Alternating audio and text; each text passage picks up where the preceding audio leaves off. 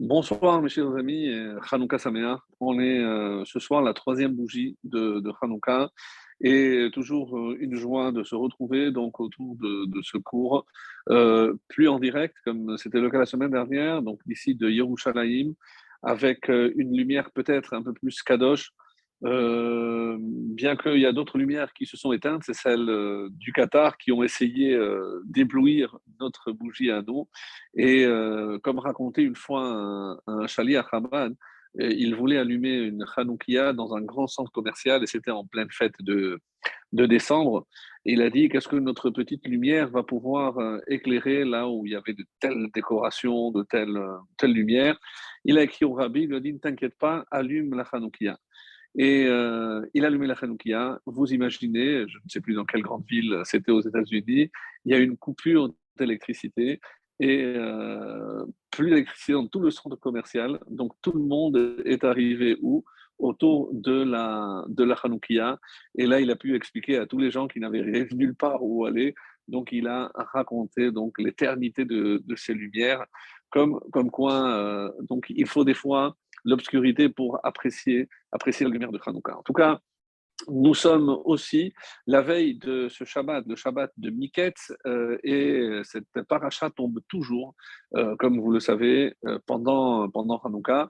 Alors, on a déjà eu évidemment un premier cours la semaine dernière, donc d'introduction à la fête de, de Hanouka, et on va poursuivre. Alors, comme je l'annonçais avant le début de l'enregistrement, donc ce soir, donc un peu un aspect nouveau, puisqu'on va essayer de s'attarder euh, cette année sur euh, une partie de, de, notre tradition, du rituel. Cette fois-ci, ce sera de la Haftara. En effet, vous savez que euh, quand il y a un seul Shabbat, la Haftara qui est lue est tirée du prophète Zecharia, Zacharia, euh, Zacharie en français, et on va voir que, bon, évidemment, le choix, euh, lorsqu'on va essayer de comprendre pourquoi ce texte a été choisi, est plus qu'évident, puisqu'on parle de la vision que Zacharie a eu de la menorah, comment est décrite le candélabre du deuxième temple. Et c'est évidemment un peu logique qu'on ait choisi un texte pour un texte pareil pour la fête de Hanouka. D'ailleurs, cette même Haftara est lue à une autre occasion, c'est la paracha de Beha Alotra et Tanerot, donc dans ce qu'on parle également de l'éclairage de la menorah, cette fois-ci dans le, dans, le tabernacle, dans le Mishkan, et c'est aussi cette même Haftara qui est lue. Donc, apparemment, euh, le choix est plus qu'évident. Avant d'attaquer la Haftara, j'aimerais revenir un petit peu donc sur la, la paracha.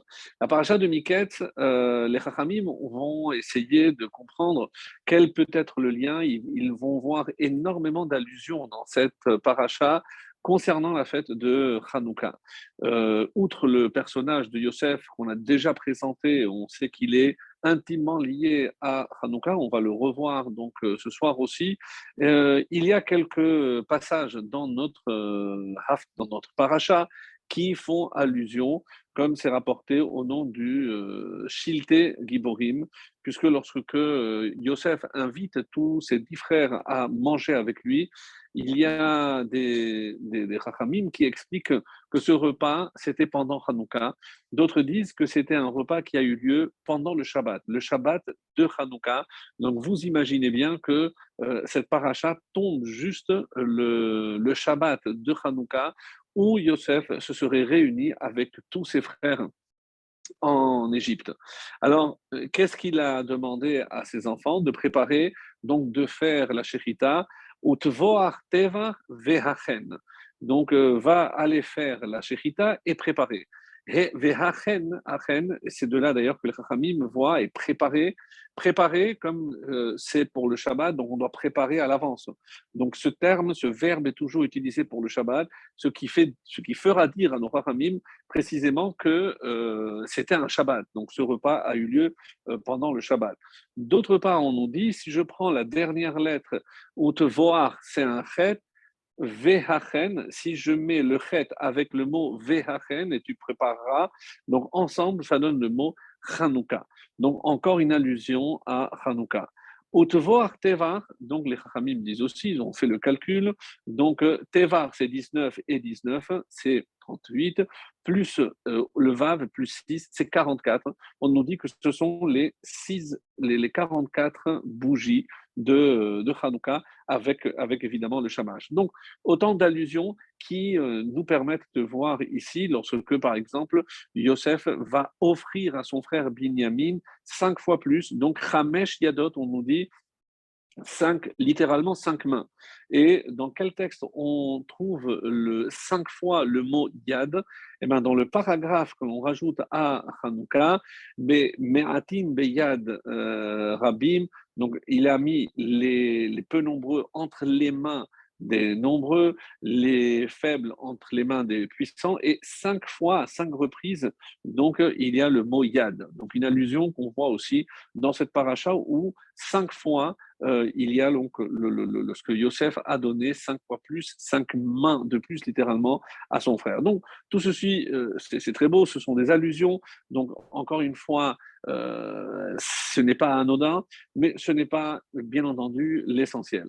L'essentiel, c'est de rappeler que Yosef est descendu en Égypte à cause de ses rêves, et c'est aussi à cause des rêves, ou grâce maintenant à ses rêves, qu'il va accéder au poste de vice-roi. En effet, c'est le seul qui va interpréter les rêves du pharaon, du roi, euh, au début de, notre paracha, et le maître Échanson l'avait complètement oublié. Évidemment qu'il ne voulait pas euh, le citer. Euh, quand est-ce que, pourquoi il a mis deux ans alors que ça faisait déjà Miketz Shnataim, au bout de deux ans que Yosef euh, poireautait, donc normalement, et c'est comme ça que c'est rapporté dans les textes, il aurait dû rester dix ans. Dix ans parce qu'il a rapporté donc des, euh, des paroles euh, de calomnie contre ses frères. Et comme ils étaient dix frères, donc euh, il avait écopé de dix ans de prison.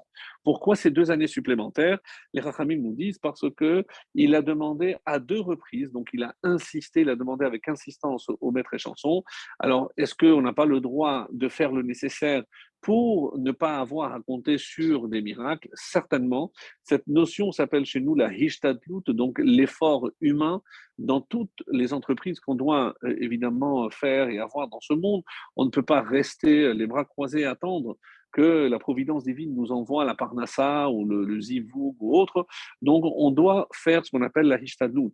Pourquoi on a tenu rigueur Donc, des, commentaires concernant la fin de la paracha de Vayeshev nous le disaient, entre autres Rabbeinu Bechaye et autres nous expliquent qu'au niveau de Yosef, euh, c'était quelque chose qui ne convenait pas à son niveau, pas parce qu'il ne comptait évidemment pas sur Hachem, mais lui, à son niveau, il ne pouvait compter que sur Hachem. Euh, et c'est pour ça qu'il est resté deux années supplémentaires. Qu'est-ce qui a fait que le, le, maître et chanson, donc ce ministre qui a eu, oui, la vie sauve euh, grâce à l'interprétation de Yosef. Euh, donc pourquoi il a vu que tout le monde tentait d'interpréter euh, dans tous les sens cette fille qui allait vivre, cette fille qui allait mourir. Donc tout a été tenté. Et pourquoi Hachem a voulu? Parce que si Yosef était venu donner directement son interprétation, évidemment que tous les mages auraient dit oui, mais il fallait nous demander à nous d'abord. Donc on a laissé d'abord tout le monde faire une tentative lorsque le, ministre en question a vu que le pharaon était en train de mourir euh, littéralement parce qu'on ne trouvait pas la solution à son rêve. Il s'est dit si, jamais il venait à mourir et qu'on nommait quelqu'un d'autre, je risque de perdre ma position, mon poste, et c'est ce qui l'a motivé. Donc pas du tout euh, dans l'intérêt de Yosef, euh, ça s'est jamais vu, euh, mais dans son propre intérêt, et c'est la raison pour laquelle il va intervenir auprès du pharaon pour que celui-ci fasse sortir Yosef. On dit que le jour où Yosef est sorti de la prison, c'est un, jour de Rosh Hashanah. On dit qu'il s'est présenté devant le roi, devant le roi du monde, donc il a été jugé et il a été, euh, il a été sauvé. Alors, par rapport à ce qu'on avait déjà commencé à dire la semaine dernière, donc on va assister euh, dans cette paracha aussi à un miracle. Le miracle, c'est entendre dans la bouche de quelqu'un comme le pharaon, euh, ben, qui mieux que toi, qui a pu interpréter pour gérer la situation qui euh, s'avoisine, à savoir cette année d'abondance, comment on va, si tu as les techniques pour garder, pour conserver, pour les sept euh, années de famine à venir.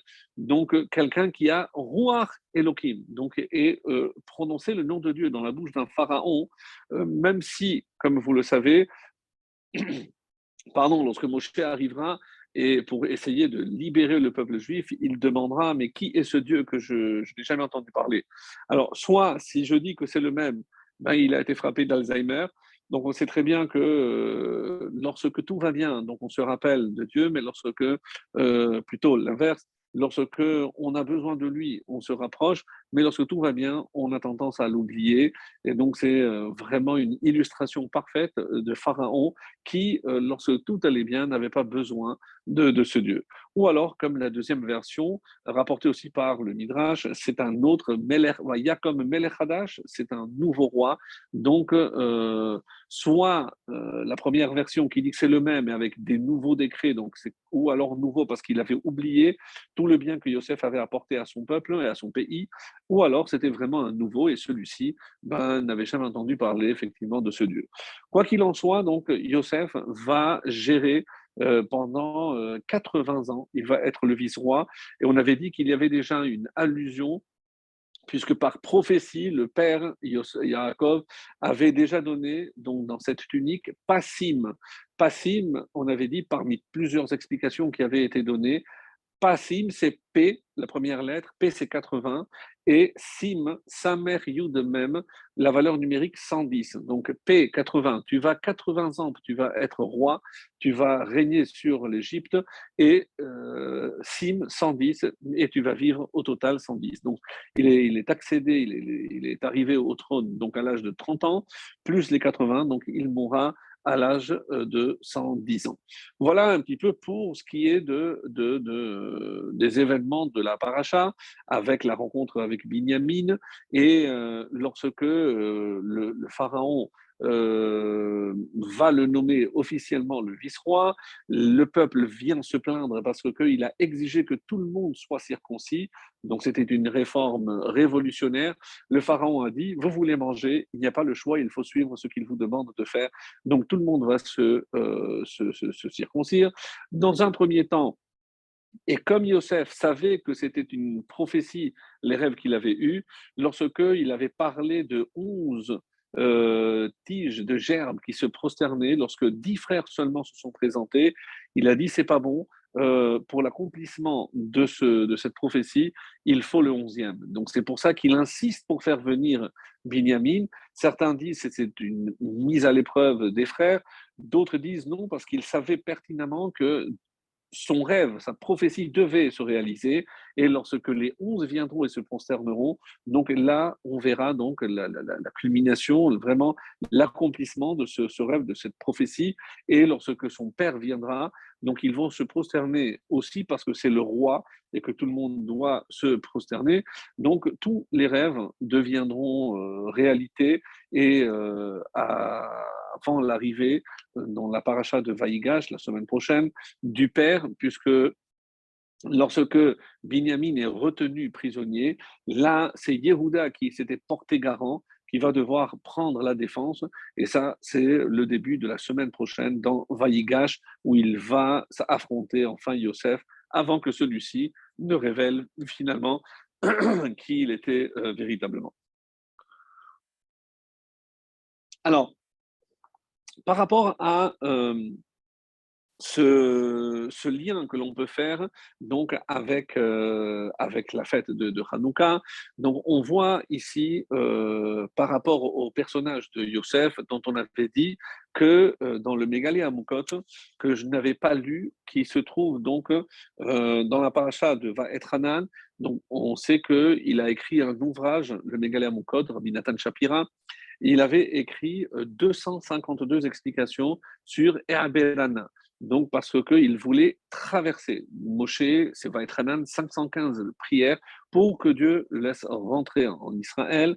Et euh, dans Mégalé Moukot, il prend donc euh, ce terme-là, il l'explique de 252 façons différentes. Donc vraiment, c'est du génie. C'est un ouvrage qui a à peu près cinq siècles, plus ou moins, mais vraiment d'une profondeur extraordinaire.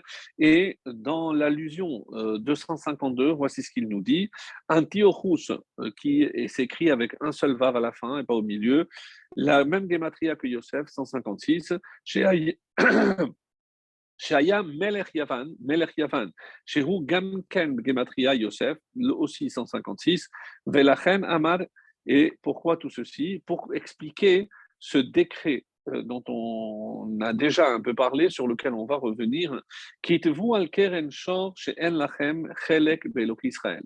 Écrivez sur la, la corne du taureau que vous n'avez pas de part dans le Dieu d'Israël.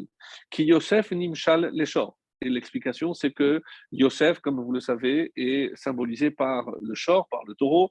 Kakatou, comme c'est écrit, Bechor Shoro Hadarlo, dans la prière que Yaakov fera avant de mourir dans la parasha de Vaïchi, où il compare son fils Yosef au, taureau. Pourquoi? Parce que Yoshua était un descendant de, de Yosef. Et donc, de qui a hérité cette force Yoshua De son ancêtre, euh, donc Yosef, qui est comparé à, un taureau, donc par rapport à la force euh, qu'il avait. Alors, quand euh, on va voir également, donc voilà, on va voir également par rapport à ce que je, disais, c'est que le, le, Khatam Sofer nous avait déjà donné cette explication très belle sur laquelle on n'était peut-être pas, on s'était pas arrêté.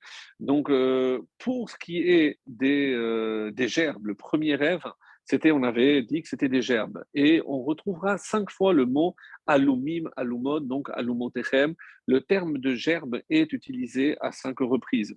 Et on verra que ceci euh, est une allusion au fait que les frères, hein, on va inclure une fois dans la paracha de Vaïchi, lorsque, après la mort du père, les frères viendront se prosterner une cinquième fois devant Yosef. Donc, ils vont se prosterner cinq fois, pas moins que cinq fois, quatre dans notre paracha et une dans Vaïchi. Donc, assez, euh, assez révélateur du rêve qu'avait fait, euh, qu'avait fait Yosef. Ou certains disent, euh, parce que dans le mot, le apparaît aussi à cinq reprises. Donc, on va voir que cette notion de prosternation est évoquée à cinq reprises ici, donc, et avec la paracha de Vaïchi. Pourquoi? Euh, Parce que ça fait partie, encore une fois, de cette prophétie.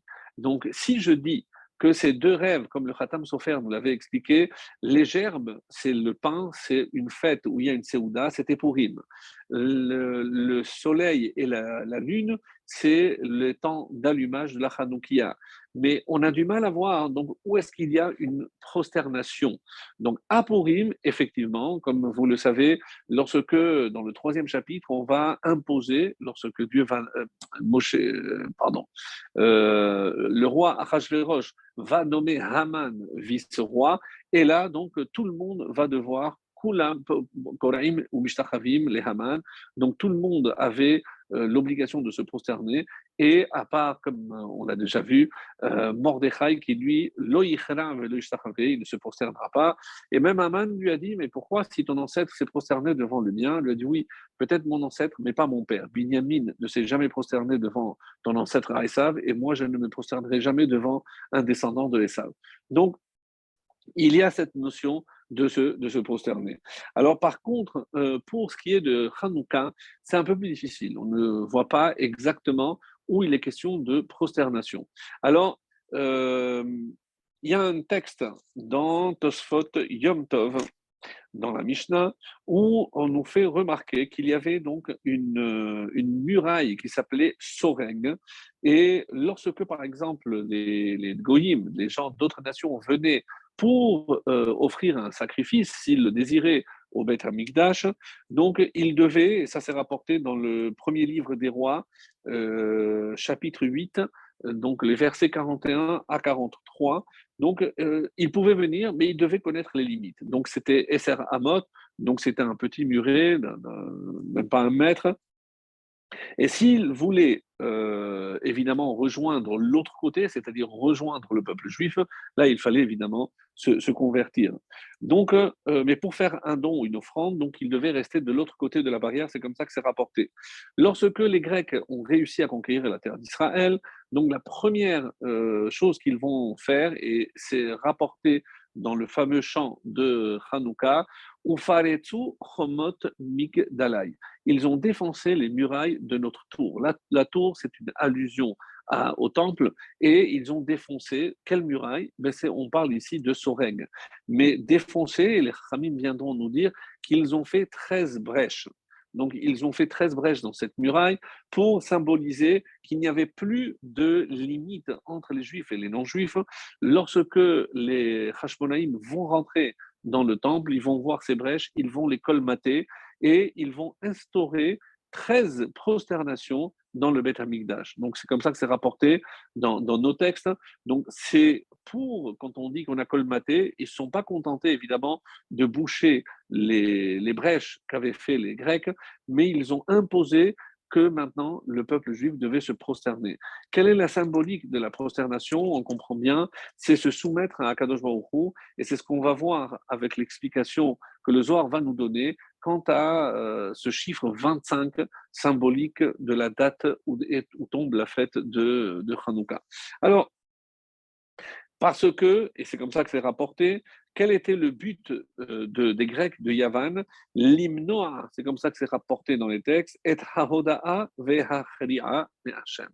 Donc, de tout faire pour éviter que nous soyons reconnaissants, donc de remercier Hachem, Ve'achra'a et la soumission. Et le symbole justement de la prosternation, c'est la soumission à Dieu. Et il voulait à tout prix éradiquer justement du peuple juif ces deux notions, les Hallel ou le Hoda'a, et c'est ce que euh, on retrouve justement dans le texte que les Chachamim ont fixé dans Alanissim. Qu'est-ce qu'on est venu à Hachem? Donc on est venu se soumettre à Hachem et le remercier. Donc exactement euh, ce que les Grecs ont voulu justement nous enlever de force, eh ben, nous, par la célébration de Hanouka aujourd'hui, et même si, comme c'est rapporté, il n'y a pas de repas obligatoire, mais il est bon de faire des repas dans lesquels on parle des miracles qu'Hachem a euh, opérés pour le peuple juif à cette époque et encore, encore aujourd'hui pour ceux qui euh, sont capables de, de voir.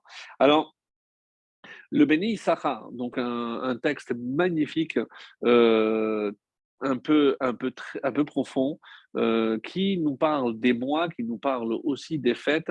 Eh ben, concernant le texte de, de, Hanouka, c'est des choses extrêmement profondes. On n'a pas forcément, nous, la compréhension de tout ce que le Béni Issachar, mais il résume euh, ceci en disant Levatel Chochmat HaTorah. Qu'est-ce que les Grecs cherchaient à tout prix à faire au peuple juif?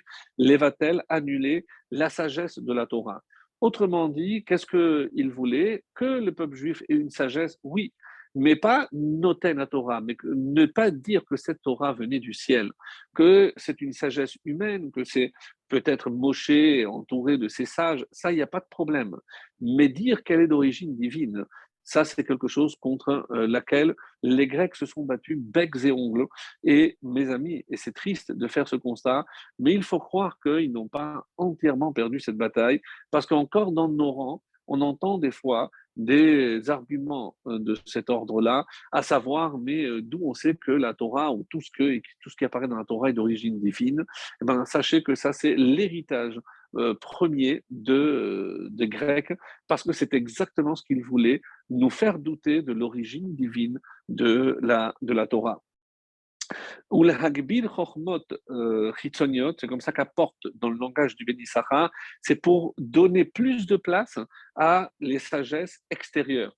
Eh ben, tout ce qu'on appelle la chokhma, imiesh chokhma bagoyim, c'est comme ça que c'est euh, rapporté euh, si on te dit dans Echaraba, euh, chapitre 2, Im Yomar Adam, si quelqu'un dit Bien sûr que chez les nations, chez l'homme, il y a la Chochma. Ve Im Yomar Lecha Torah Bagoyim, si on vient te dire qu'il y a la Torah chez les non-juifs, chez les nations, Altamin, tu ne peux pas croire.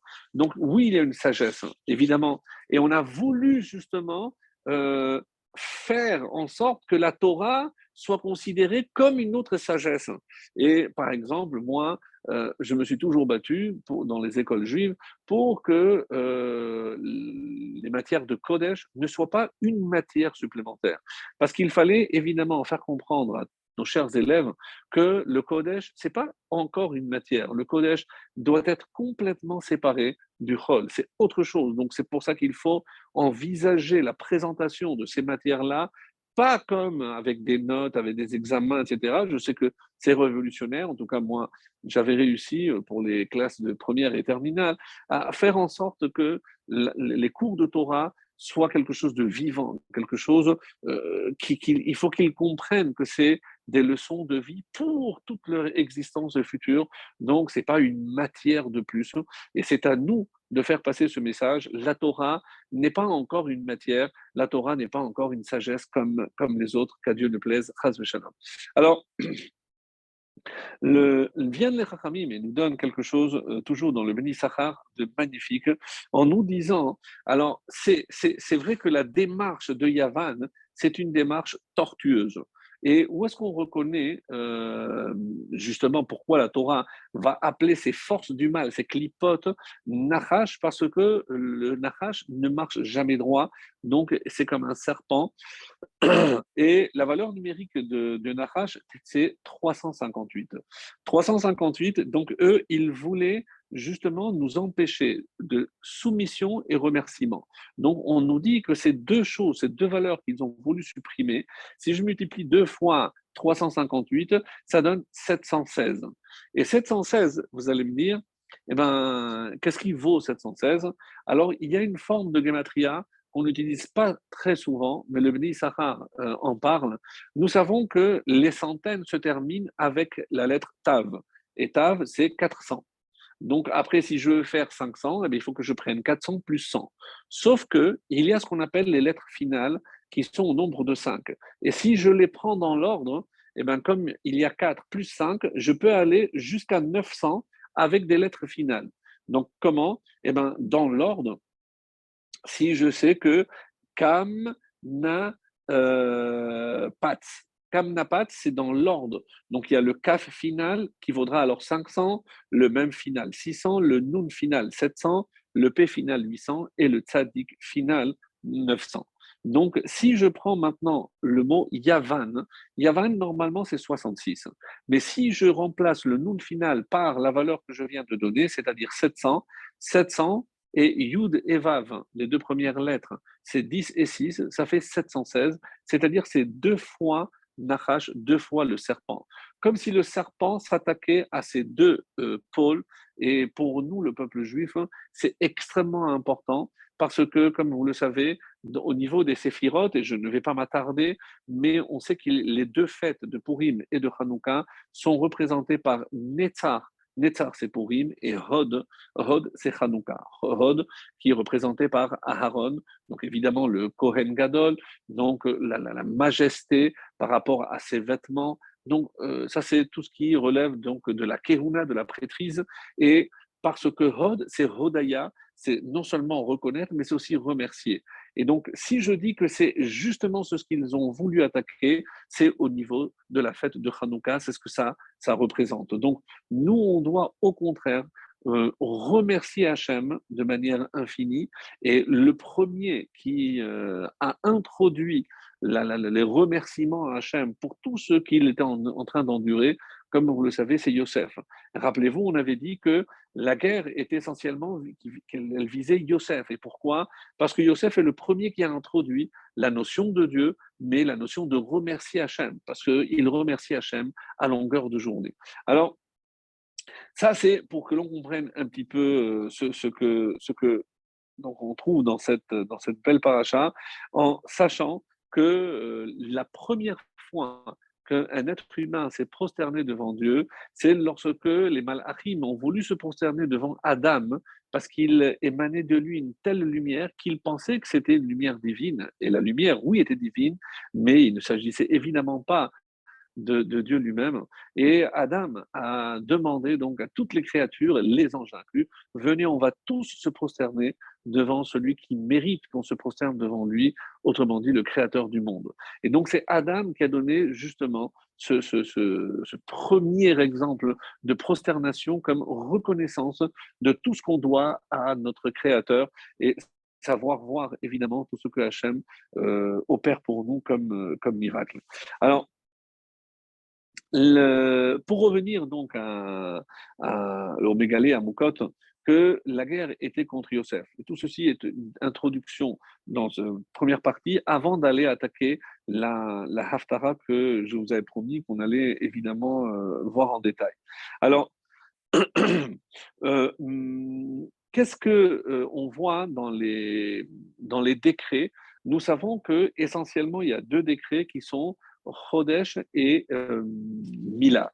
Alors, euh, et c'est comme ça que c'est expliqué, par exemple, dans la, dans la hein, nous avions déjà dit que euh, tout ce que Dieu manifeste ici-bas sur terre se manifeste au niveau des trois niveaux qui s'appellent Rolam, donc c'est le Sefer euh, Ayetira, Rolam, Shana et Nefesh. Donc Hashan, les lettres Hashan, donc on réduit ça à l'espace, le temps et l'homme. Donc comment je retrouve justement ces trois euh, décrets? Donc, le plus facile, c'est Nefesh. L'homme, on a attaqué à l'homme, pas comment? Par la Mila. Donc, parce que ce qui définit l'homme juif, c'est sa Brit Mila. Donc, ça, c'est au niveau de Nefesh. Au niveau du temps, au niveau de, du Zman, donc Shana, c'est par rapport à Chodesh. Qu'est-ce qui me permet quand euh, on est sorti d'Égypte, avant même d'ailleurs de sortir d'Égypte, Dieu nous a donné le temps en cadeau, Mekadesh Hazemanim, donc on peut sanctifier le temps.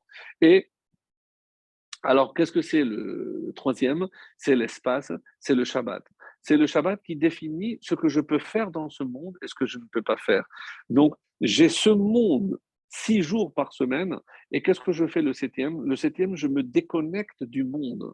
Comment Par le mouxé, par les travaux interdits, etc. Donc le Shabbat, c'est la relation que j'ai à, l'espace, donc qui m'entoure. Le Chodesh, c'est la notion de temps. Et la Brit Mila, c'est la notion du corps, c'est de l'homme. Donc j'ai ici les trois, les trois dimensions. Et sur ces trois dimensions, euh, ben nous avons euh, les deux qui sont liés intimement à Yosef. Comment?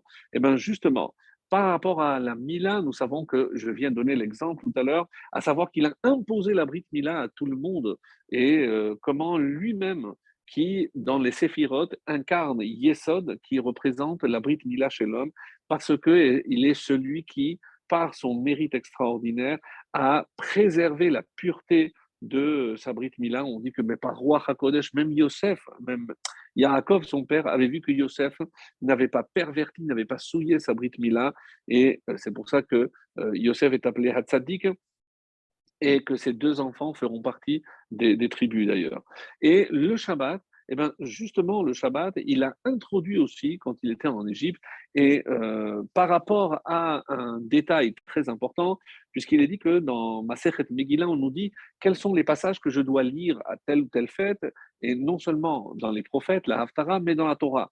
Et quels sont les textes que nous lisons donc depuis hier, aujourd'hui et pendant huit jours donc, quels sont les textes que nous avons choisis pour lire? Ce sont les, ce qu'on appelle les korbanot anesim, donc les, euh, les, sacrifices et les offrandes, surtout que les cadeaux que tous les nesiim, les princes de chaque tribu, a apportés. Et donc, on, a commencé par la première. Et curieusement, donc le septième euh, jour, ça sera Elishama ben Hamigoud, Lemate Ephraim. Ephraim, donc, et on nous dit Bayom Hashevi'i. Bayom HaShevi'i, c'est pas juste Bayom HaShevi'i parce que les offrandes ont commencé un dimanche. Donc Bayom HaShevi'i, c'était vraiment un Shabbat. On nous dit que c'est justement c'est la seule exception qui est faite parce que le Shabbat, je n'ai pas le droit d'apporter qu'on appelle un korban yachid. Un korban pour un individu, je dois faire que ce qui est collectif. Le korban moussaf ou autre, ou le tamid par exemple, mais un individu ne peut pas venir. Donc c'est la seule exception. Elle a été faite pour qui? Pour euh, le descendant de Yosef et pour l'inauguration de ce temple, comme pour augurer ce qui allait se passer bien plus tard lors de la réinauguration, lors de la fête évidemment de, de Hanouka. En tout cas, c'est comme ça qu'il est expliqué et c'est comme ça qu'il faut comprendre que Yosef avait un lien très très particulier avec le Shabbat et avec la Mila. Donc s'attaquer au Shabbat et s'attaquer à la Mila, c'est s'attaquer à tout ce que représentait, donc ça c'est ce qu'on n'avait pas vu la semaine dernière, donc c'est s'attaquer à l'essence même de, de Yosef.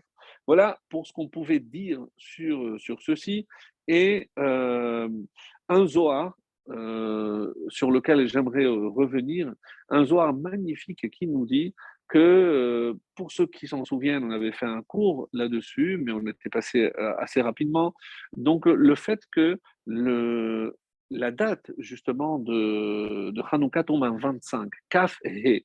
Kaf He, 25, c'est le nombre de lettres de, du schéma. Si je prends schéma Israël, Hashem Elokeinu, Hashem Echad, il y a 25 lettres. Donc, euh, par exemple, quand euh, Moshe Rabbeinu a vu cet Égyptien qui euh, avait frappé, qui s'apprêtait à tuer un juif, on dit Vaïfen ko vacho. Il s'est tourné et de ci et de là. Ko vacho viennent nos Chachamim donner une interprétation magnifique. Qu'est-ce que c'est Ko?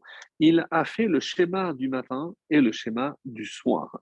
Et autrement dit, avec quoi il a tué?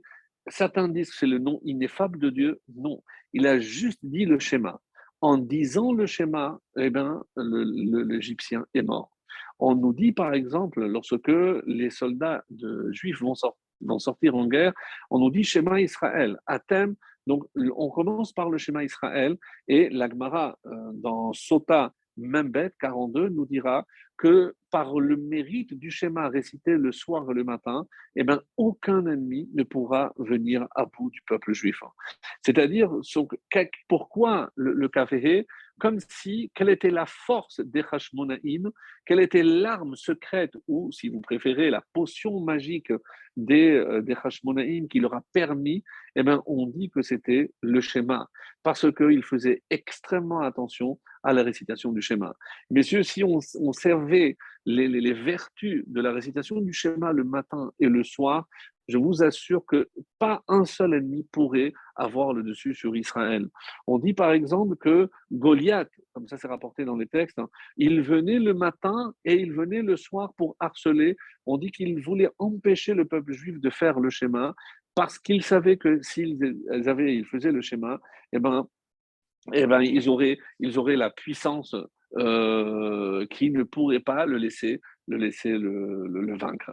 Et euh, c'est à ce moment-là, donc, évidemment, que David va venir avec sa fronde et avec sa pierre, mais ça, c'est pour euh, une autre fois. Et qui le savait aussi, mes amis? Même Haman. Haman, lorsqu'il vient voir le roi Hachvérosh, qu'est-ce qu'il lui dit? Vedatehem et leur loi, comment il s'est marqué? Shonot Mikol Am, sont différentes de tout peuple. Shonot Mikol Am, si je prends les initiales, Shonot, Shin, Mikol, même Am, Aïm, Shema. Donc eux, ils ont une force, c'est le schéma.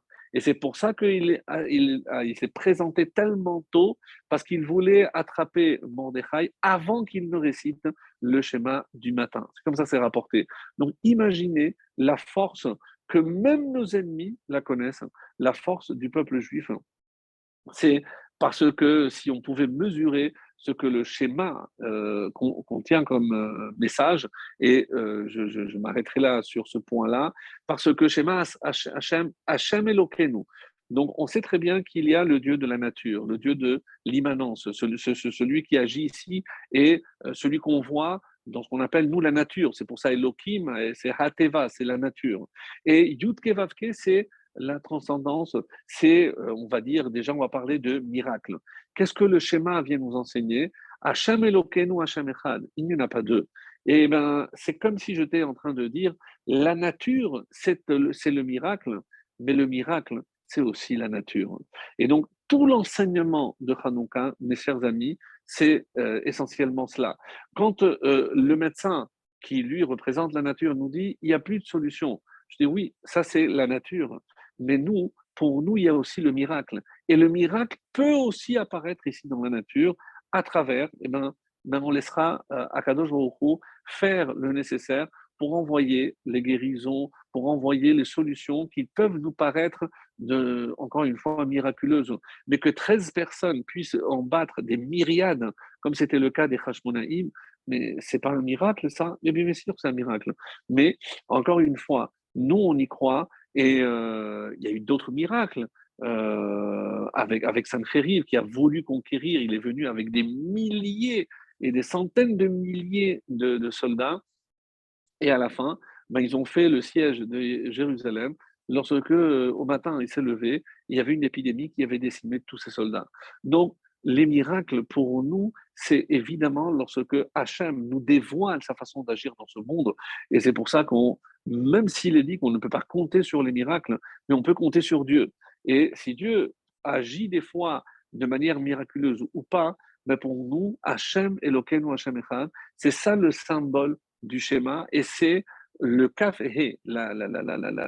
le miracle de Hanouka, c'est aussi bien dans la guerre que dans la, fiole d'huile, eh ben, c'est pour nous signifier qu'Hachem est toujours auprès de nous, aussi bien dans la nature que dans le miracle. Et c'est ce que les Chachamim nous disent. Si je suis capable de voir Dieu dans l'ordinaire, eh ben, je verrai Hachem aussi dans l'extraordinaire.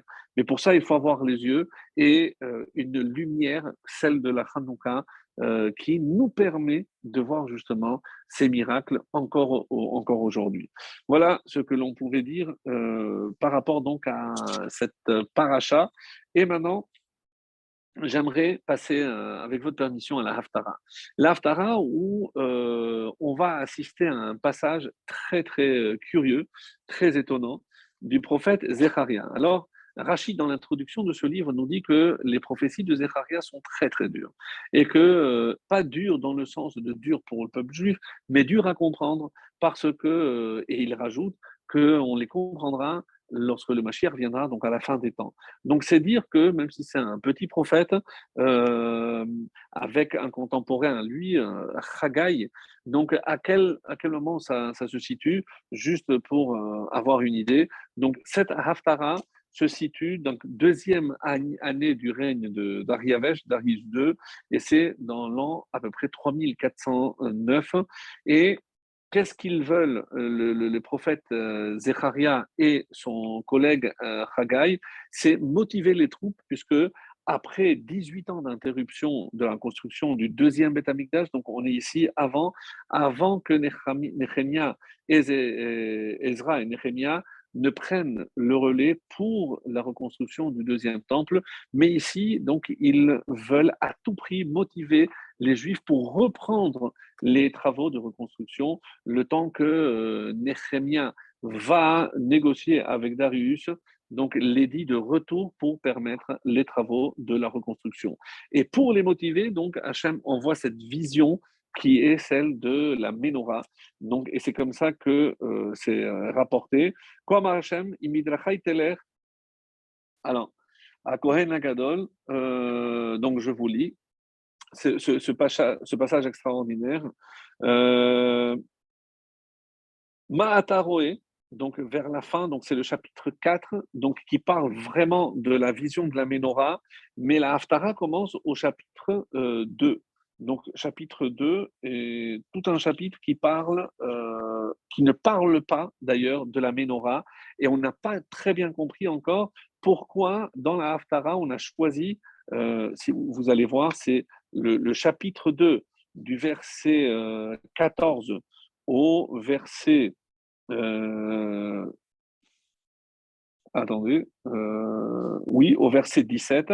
Après, il y a tout le chapitre 3 du, donc du premier verset au sixième, et après le chapitre 4. Donc, ce, donc ce, chapitre 3 et la fin du chapitre 2 ne parlent pas du tout du temple, et on ne sait pas encore pourquoi ça fait partie de l'Aftara, et ça sera le, sujet de notre étude de, ce soir, euh, donc dans cette deuxième partie. En tout cas, euh, pour montrer que c'était évidemment euh, un, bon thème pour choisir, donc si je regarde le chapitre 4, donc l'ange qui parlait avec moi me revint et me réveilla comme un homme qui se réveille de son sommeil. Il me dit Qu'est-ce que tu vois? Je dis J'ai vu, et voici qu'il y avait un candélabre entièrement fait d'or, et il y avait un grand vase à huile dessus. Il y avait sept lampes sur le candélabre, chacune des lampes qui étaient dessus, et il y avait deux oliviers près de lui, un à la droite du bol et un à sa gauche. Et alors je répondis et parlais à l'ange qui parlait avec moi euh, Que sont-ils, mon Seigneur? Et l'ange qui parlait avec moi répondit Ne sais-tu pas quelle est la signification de ces choses? Et je dis Non, mon Seigneur. Et alors il m'a dit Cette vision est la parole de l'Éternel à Néhémia, justement, qui est également connu sous le nom de Zerubbabel. Donc, ici, lorsqu'il est question de Zerubbabel, c'est un deuxième nom de Néhémia. Depuis qu'il a été conçu en Babylonie, donc, il retournera bientôt à Yerushalayim pour superviser la suite de la reconstruction du temple. De même que ces olives et leur huile ne sont pas transformées par l'effort humain, mais par elles-mêmes, vous reconstruirez le temple non pas par la force militaire et non par la force, non par la force militaire et non par la force physique, mais par mon esprit, dit l'Éternel. Donc, c'est la reconstruction du deuxième temple. Donc, c'est tout à fait logique. On comprend très bien le contexte, on a très bien compris le choix de ce passage puisque euh, nous, pour nous, c'est aussi une prophétie pour le troisième temple, comme eux, eh ben, ils ont eu la prophétie pour la reconstruction du deuxième. Nous, en quelque sorte, c'est aussi la, prophétie pour la reconstruction. Mais de quoi parle le début de cette, de cette Haftara? Et c'est ça ce qui est assez, assez, assez surprenant. Alors, comme je disais, on comprendra la fin des temps. Donc nous sommes la deuxième année de, Darius et on essaye donc de motiver les, euh, troupes pour la reconstruction. Et là, il y a une vision d'un juif euh, qui s'appelle Yehoshua ben Yehotzadak hein, et qui était Kohen Gadol. Et c'est pour ça que euh, quand il a dit Veyoshua, Vayom Hashem el Satan, donc, euh, si je lis maintenant le chapitre 3, et c'est important pour comprendre la, suite. Donc, le chapitre 3 euh, commence. Dieu me montra ensuite la vision de Yehoshua, le grand prêtre, debout. Et en fait, on nous explique qu'il était en procès devant l'ange de l'Éternel. Et euh, l'adversaire, l'adversaire angélique de la cour céleste, il cherchait à disqualifier Yehoshua du sacerdoce. Euh, pourquoi? Donc on va voir, on va essayer de comprendre. On, dit comme ça, il se tenait à sa droite pour l'accuser de ne pas avoir bien éduqué ses fils, puisque, et c'est comme ça que c'est rapporté dans l'Agmara, euh, dans Sanhedrin 93a, donc ils avaient épousé des femmes qui était inapte au sacerdoce. Mais l'Éternel a dit donc à cet ange, l'Éternel te réprimandera, l'Éternel qui choisit de se révéler, cette personne n'est-elle pas un flambeau arraché au feu? Alors à quoi ça fait allusion? Et c'est ce qu'on va essayer de comprendre avec la Gemara. Donc une Gemara que je vous invite à lire, mais vraiment parce que c'est un passage extraordinaire. Donc, on est dans le traité de Sanhedrin, la page 93.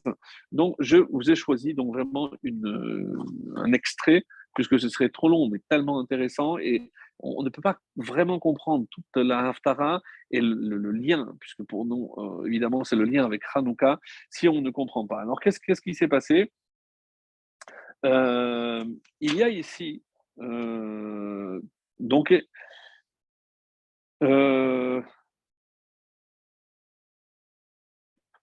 deux, il est question de, de euh, voilà. Kohama Hashem Tsevakot el Achav ben Koliav el Tzitkiyahu ben Maasya han lachem bishmi le Shaker. Donc, il a été dit aux prophètes, et, il y a donc ces deux prophètes, un qui s'appelait Achav ben Kolaya et l'autre Tzitkiyahu ben Maasya. Et on nous dit que c'était des faux prophètes. Qu'est-ce que c'est que ces faux prophètes Alors, on va nous les présenter. Donc, il a été dit au prophète Yirmiyahu, ainsi a dit Hachem, le Dieu d'Israël au sujet de Achav, qui prophétise pour vous faussement en mon nom. Et il est écrit qu'une malédiction sera prise d'eux pour tous les exilés de Yehuda. Euh, donc pourquoi? Asher euh, Kalam, c'est la femme l'onémar et la Kalam. L'Écriture ne dit pas que le roi les a brûlés, mais qu'il les a roussis de quoi ça fait, à quoi ça fait allusion. Donc, je vais vous le dire oralement. Donc, ces deux euh, lascars, donc de vrais faux prophètes, qui prophétisaient en Bavel, qu'est-ce qu'ils faisaient? Donc, ils allaient voir euh, les femmes des goyotes, des, non-juives, et disaient voilà, j'ai une prophétie. Donc Dieu veut euh, que vous ayez un prophète et pour ce faire, vous devez aller avoir une relation avec un prophète qui s'appelle Achav. Donc, Tzidkiyahu a rangé pour Achav, et donc euh, après, évidemment, Achav venez chez ces femmes-là, et Achav allait chez d'autres femmes en leur disant, vous, il faut que vous alliez avec Tzidkiyaron. Mais vraiment, de, de, pas faux prophètes, parce que je ne sais pas comment on les aurait qualifiés, à telle enseigne qu'ils étaient tellement puissants et tellement forts, une femme a dit, mais si vous êtes des vrais prophètes, maintenant que je sais que je suis enceinte, est-ce que c'est un garçon, une fille? Bien sûr, c'est un garçon. Et en sortant, il réunissait les voisines, disait, vous savez, euh, comment elle s'appelle cette dame? Je bien, cette dame, elle va avoir une fille. Donc, si elle avait un garçon, c'est ce qu'il lui avait dit. Si elle avait une fille, il non, mais effectivement, il nous avait dit que c'était une fille. Donc, il prévoyait le coup. Donc, c'était des monstres et euh, ça a duré pendant énormément, énormément de temps. Et euh, ils se sont pris à la mauvaise cible. Non, c'est un autre. C'est un autre Achav. C'est pour ça qu'on précise que c'est Achav ben Kolaya. Donc, ce n'est pas le roi, c'était des faux prophètes. Et on nous dit qu'ils sont allés chez euh, la deux versions. Dans l'Agmara, il y a le Midrash Tanchuma qui parle aussi de ça, et dans Pirkei de Rabbi Eliezer, au chapitre 32, si je ne m'abuse, où on rapporte donc cette histoire euh, qui est ici et qui fait allusion, puisque euh, j'ai dit, mais est-ce que ce Yehoshua n'est-elle pas un flambeau arraché au feu? Mais on ne sait pas à quoi ça fait, fait allusion. Donc, à, quoi ça fait allusion Écoutez bien, parce que c'est extrêmement important. Eh ben, donc, euh, quand ils sont venus, euh, ils ont fait le même coup. Alors, il y a deux versions. Dans le, la Gemara, on dit que c'est la femme de Nabucodonosor, de Nebuchadnezzar, ni plus ni moins, du roi. Donc, ils sont allés voir la reine. Et euh, il y en a qui disent que c'était chez la fille. Peu importe. La vérité, c'est qu'ils ont dit voilà, vous devez aller avec mon collègue Achab. Elle a dit ah bon, moi je vais demander à mon mari. Et Nebuchadnezzar, donc qui n'était pas né de la dernière pluie, leur dit Ah bon, vous êtes des prophètes? Alors, vous savez quoi? Je vais consulter moi. Euh, et qui est allé consulter? Hanania, Michaël et Azaria. Donc, les trois qu'il avait jetés dans la fournaise ardente. Et quand il leur a dit Est-ce que c'est possible qu'il y ait un prophète qui puisse aller avec une femme non juive comme maman Mais ça ne va pas. Mais si euh, c'était le cas, nous, euh, on a un prince qui s'appelait Zimri Ben Salou, parce qu'il est allé avec une non-juive, il y a eu 24 000 morts, donc c'est inconcevable. Alors il le convoque, il lui dit, j'ai consulté vos, vos autres, il y a aussi des prophètes juifs, et ils m'ont dit que ce n'est pas possible. Il lui a dit, écoutez, eux, ils ont leurs prophéties et nous, on a les nôtres. Donc, mais Hachem ne partage pas forcément toutes les prophéties, donc on ne pouvait pas discuter là-dessus. Bon, vous savez quoi? On va faire un test. Moi, je sais que eux, euh, je les ai testés parce que je les ai laissés sept jours dans la fournaise ardente. Ils sont sortis intacts. Alors, je vais faire la même chose. Alors, je vais vous jeter dans une fournaise ardente dans 24 heures. Et si vous sortez et indemne, ça veut dire que vous êtes des vrais prophètes. Et donc, alors je me soumettrai à ce que vous me direz. Ah non, ça ne peut pas marcher. Ah bon? Et pourquoi pas? C'est parce que eux étaient trois, nous on n'est que deux. Je dis, bon, qu'à cela ne tienne. Alors, je vous laisse choisir le troisième. Alors, ils se sont concertés. Ils se sont dit, vu euh, notre niveau, on n'a aucune chance de s'en sortir. La seule chance de s'en sortir, c'est si on fait appel à un vrai tzaddik. Et qui ils ont appelé? Eh bien, justement, Yehoshua Kohen Gadol. Celui qui est cité, qui est cité, qui est cité pardon, ici, Vayar Yehoshua Kohen Gadol. Donc, Yehoshua, c'est comme ça qu'il est, il est appelé dans, dans, la, dans la Gemara. Euh, et, euh,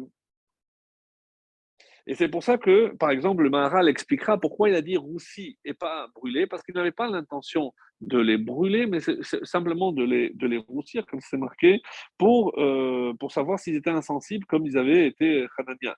Et évidemment que les, les, deux prophètes vont mourir euh, immédiatement, c'est comme ça que c'est rapporté, mais, euh, mais pas Yehoshua ben Yotzadak. Donc c'était de, lui que je, je, je parlais. Donc ce, ce, Gadol qui était un, un tzaddik, et donc et il, a, il a dit non, on n'a rien à craindre, comme lui c'est un tzaddik, même s'il nous jette dans le feu, on sera protégé par lui. effectivement, ils sont jetés dans la fournaise et on dit que les deux ont été brûlés immédiatement sur place et que Yehoshua, le Kohen Gadol, il est sorti mais avec euh, les vêtements brûlés. Lui, il ne lui est rien arrivé, mais ses vêtements étaient brûlés. Donc, très étonné, puisque Nebuchadnezzar est quand même qui connaît euh, pas mal de choses. Il a dit Je ne comprends pas. Lorsque euh, j'ai envoyé Michael, Hanania, Azaria, eux, ils sont sortis indemnes, mais même les habits n'avaient rien. Tu as dit oui, mais regarde, toi, tu m'as envoyé avec deux Rechaim.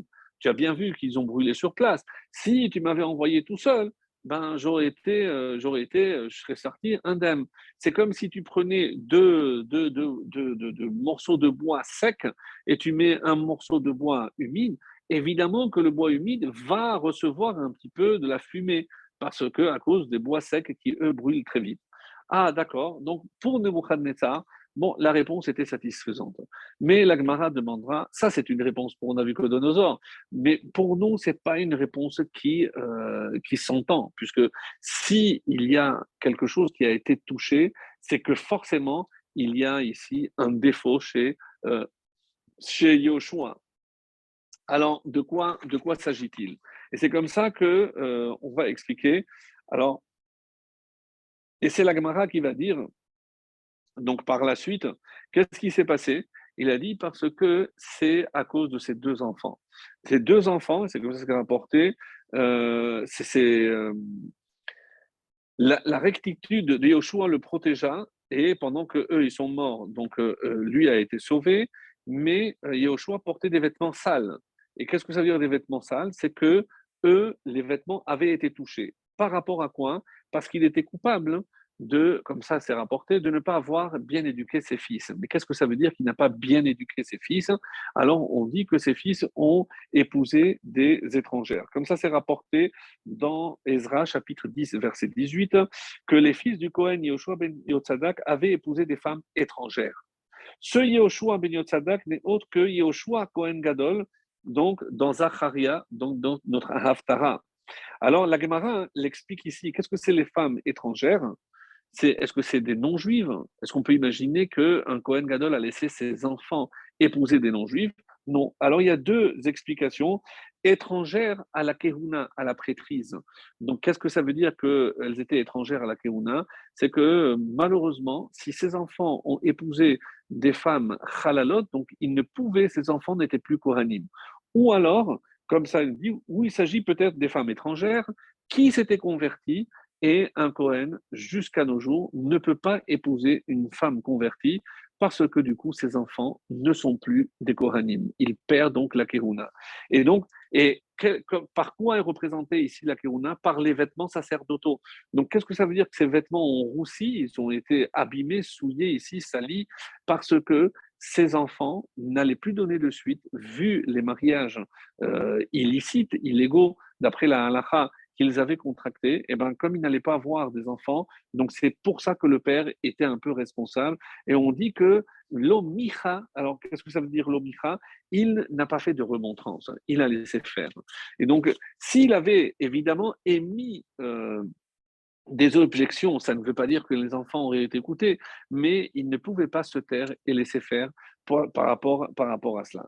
Donc, ça, c'est euh, ce qu'on peut apprendre de ce passage.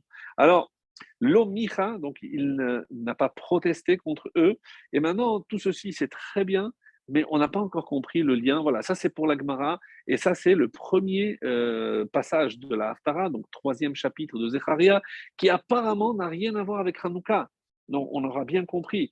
Pour ce qui est de la vision de la menorah, du candélabre, c'est parfait, mais tout ce passage euh, reste un petit peu...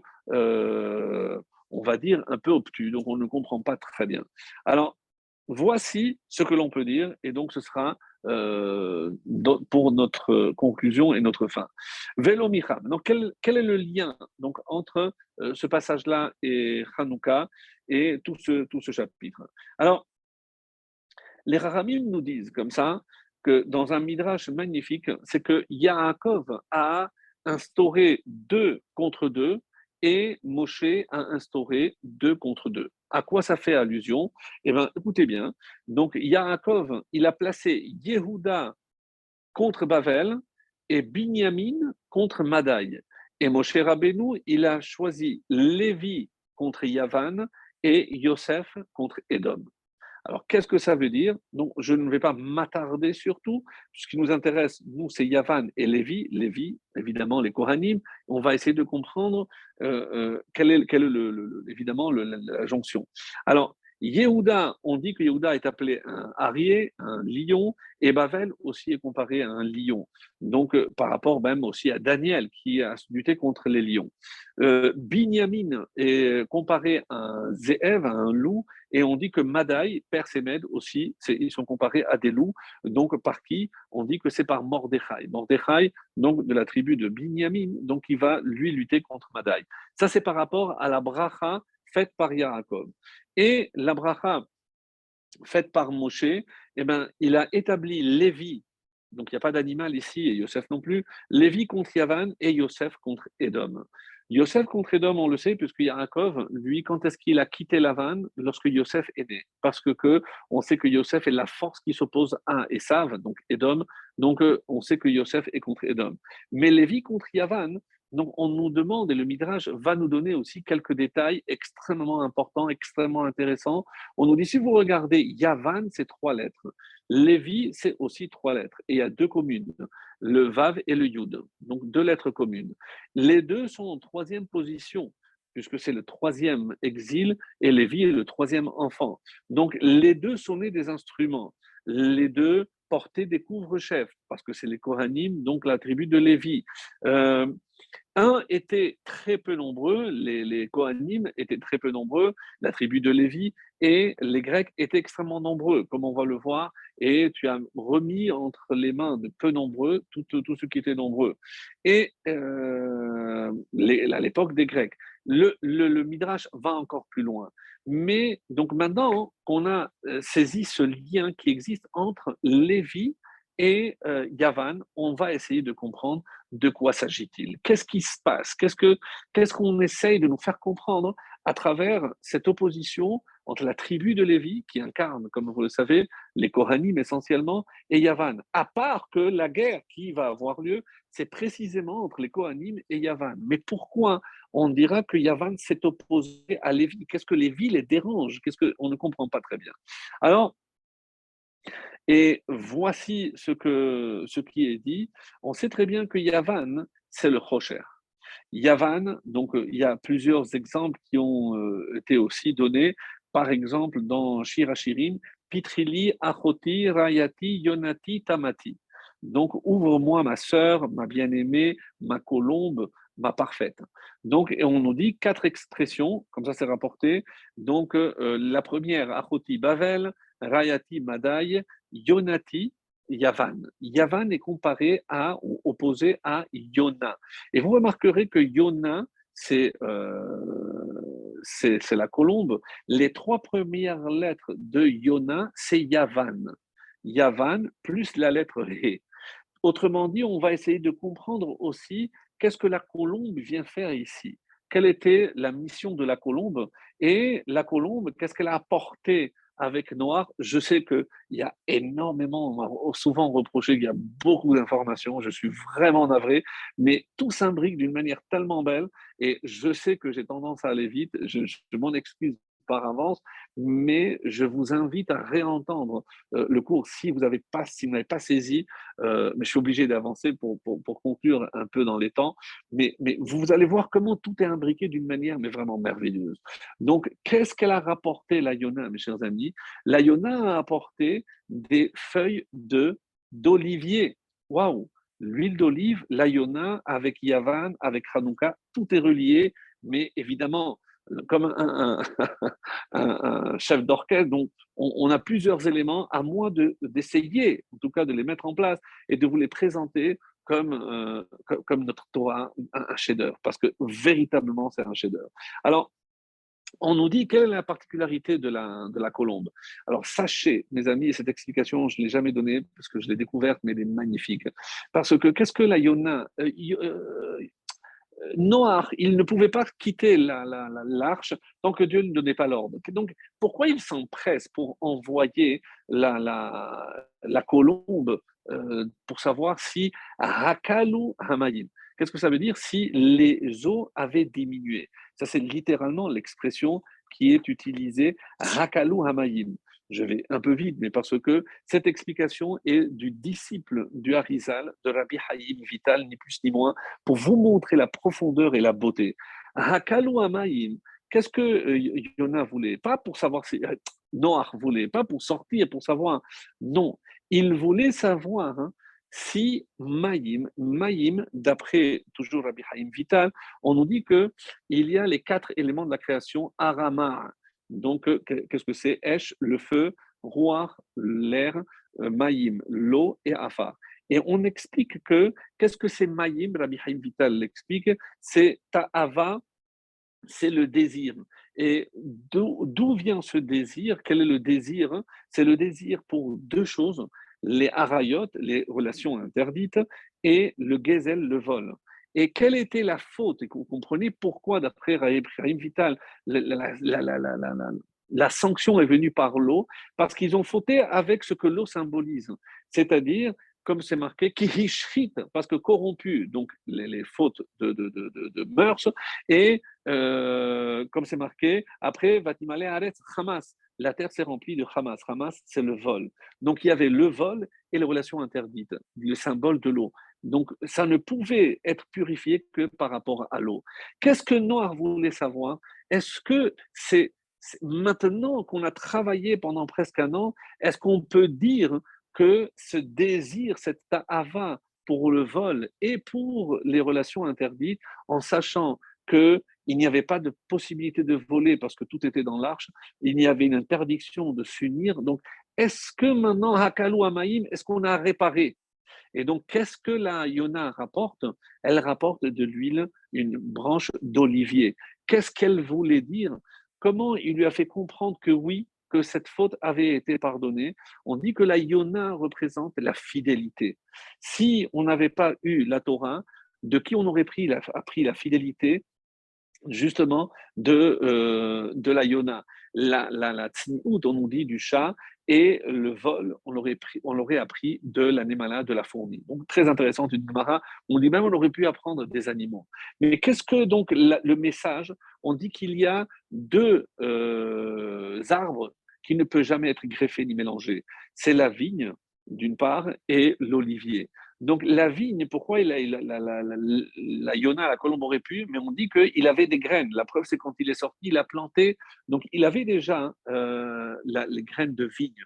Et donc c'est pour ça que la colombe lui a apporté la, feuille d'olivier pour symboliser de la même façon qu'il n'y a pas de mélange, sache que Hachem vous a pardonné. Et on dit que c'est une allusion à la fidélité la fidélité évidemment à la Torah, la fidélité à Hachem, la fidélité à nos valeurs, la fidélité au, message et à la confiance que Dieu a placé en nous.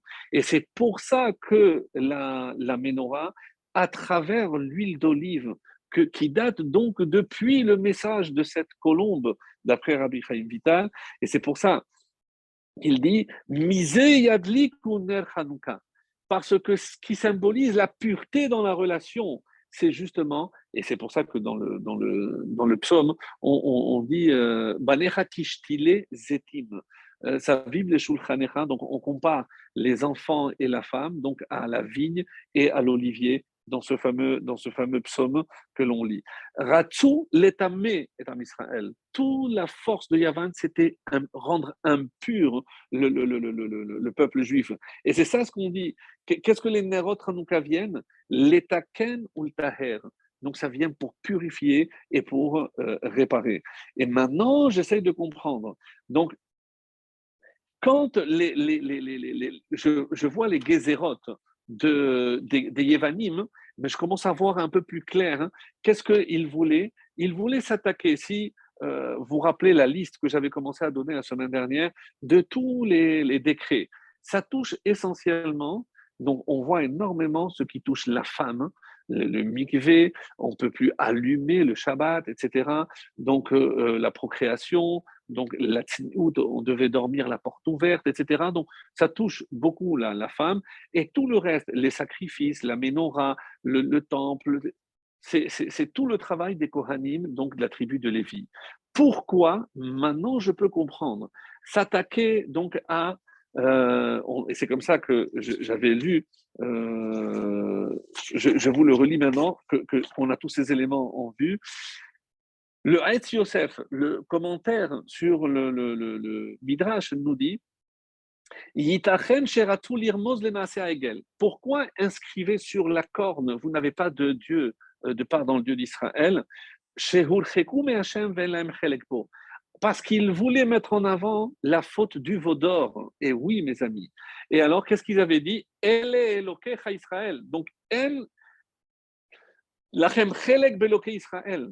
Donc, maintenant, ils voulaient mettre en avant pour les éloigner complètement de Dieu, mais ils avaient un problème. Pourquoi? Parce que qui n'était pas concerné par la faute du Vaudor, et c'est ça le chidouche extraordinaire, merveilleux, qui n'avait pas fauté? Eh bien, la tribu de Lévi. Rappelez-vous que lorsque Moshe descend, mi Hachem Elai, ça ressemble un peu mi Kamochabaeli Hachem, mi Elai, qui a répondu à cet appel? La tribu de Lévi parce que la tribu de Lévi n'avait pas participé à la faute du Vaudor. Et qui non plus n'avait pas participé à la faute du Vaudor Les femmes. Donc, qu'est-ce que les Yévanim viennent faire maintenant, mes chers amis? Eh bien, maintenant, ils veulent à tout prix, ben, par leur décret, eh ben, toucher les deux sections du peuple qui n'avaient pas participé à la faute du Vaudor, c'est-à-dire tous les Kohanim et les femmes. Et par qui vient la révolte? Par les Kohanim, les Hashmonaïm, mais aussi par les femmes, que ce soit Yehudit, celle qui a coupé la tête à Holoferne, ou si je dis, comme certaines versions disent, que c'est Hana, la fille de Matatiaou, qui a épousé aussi un, un, Kohen. D'après certains, c'est la femme de Lazare, qui a enlevé son, son vêtement le jour du mariage. Mais comment Mais parce que, qu'est-ce que, maintenant, si je viens euh, ce soir chez le, le, Seigneur, chez, chez Antiochus, mais qu'est-ce qui va rester? Et comment il voulait s'attaquer au Kohanim, regardez ce vice extraordinaire des Yevanim? Parce que si jamais une femme est violée, parce que qu'est-ce que ça veut dire violer? Donc, euh, évidemment, pas de son plein gré. Donc, avec cette, ce décret du droit de cuissage, toutes les filles juives qui allaient se marier avec un Kohen, si jamais elles avaient une relation avec un Goy, elles devenaient interdites au Kohanim parce que même une femme violée, nous, elle ne peut plus revenir avec son mari s'il est Kohen. Alors, imaginons qu'il n'y a plus de femmes aptes à épouser les Kohanim. Qu'est-ce qui, euh, se passe? Ben, Il n'y aurait plus de Kohanim.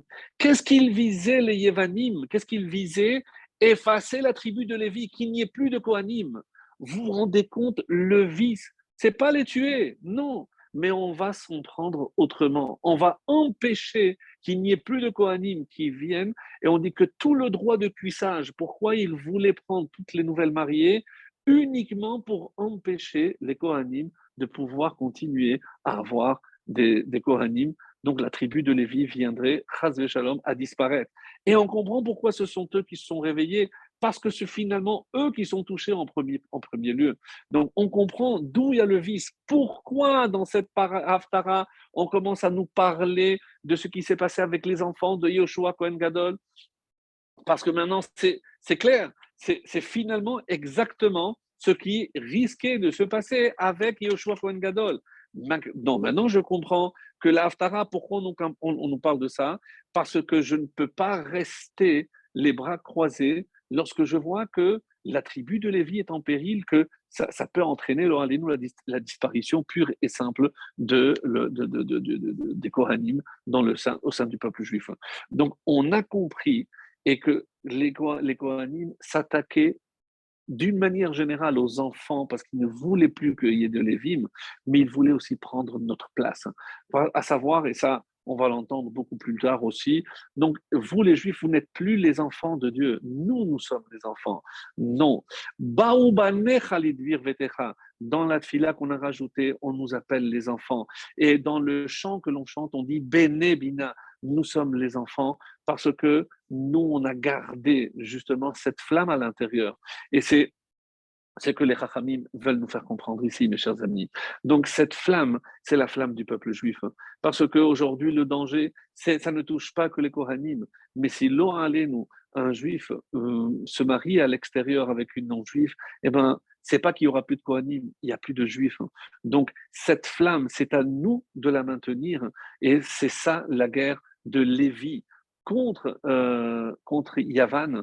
Et c'est ça la symbolique de la colombe. La colombe, c'est pas simplement la paix. La colombe avec l'huile d'olive, c'est l'huile d'olive qui exprime justement cette sagesse. Et on dit que le peuple juif est comparé à l'huile d'olive. Parce que des fois, il faut presser pour qu'il donne ce qu'il y a de mieux. Alors, sans qu'on ait à subir, allez-nous des épreuves, qu'on soit capable toujours de donner ce qu'on a de meilleur et savoir toujours voir le meilleur, remercier Hachem, jusqu'à qu'on puisse tous se retrouver autour du troisième Beth pour allumer la menorah avec le prochain Kohen Gadol très très vite. Amen.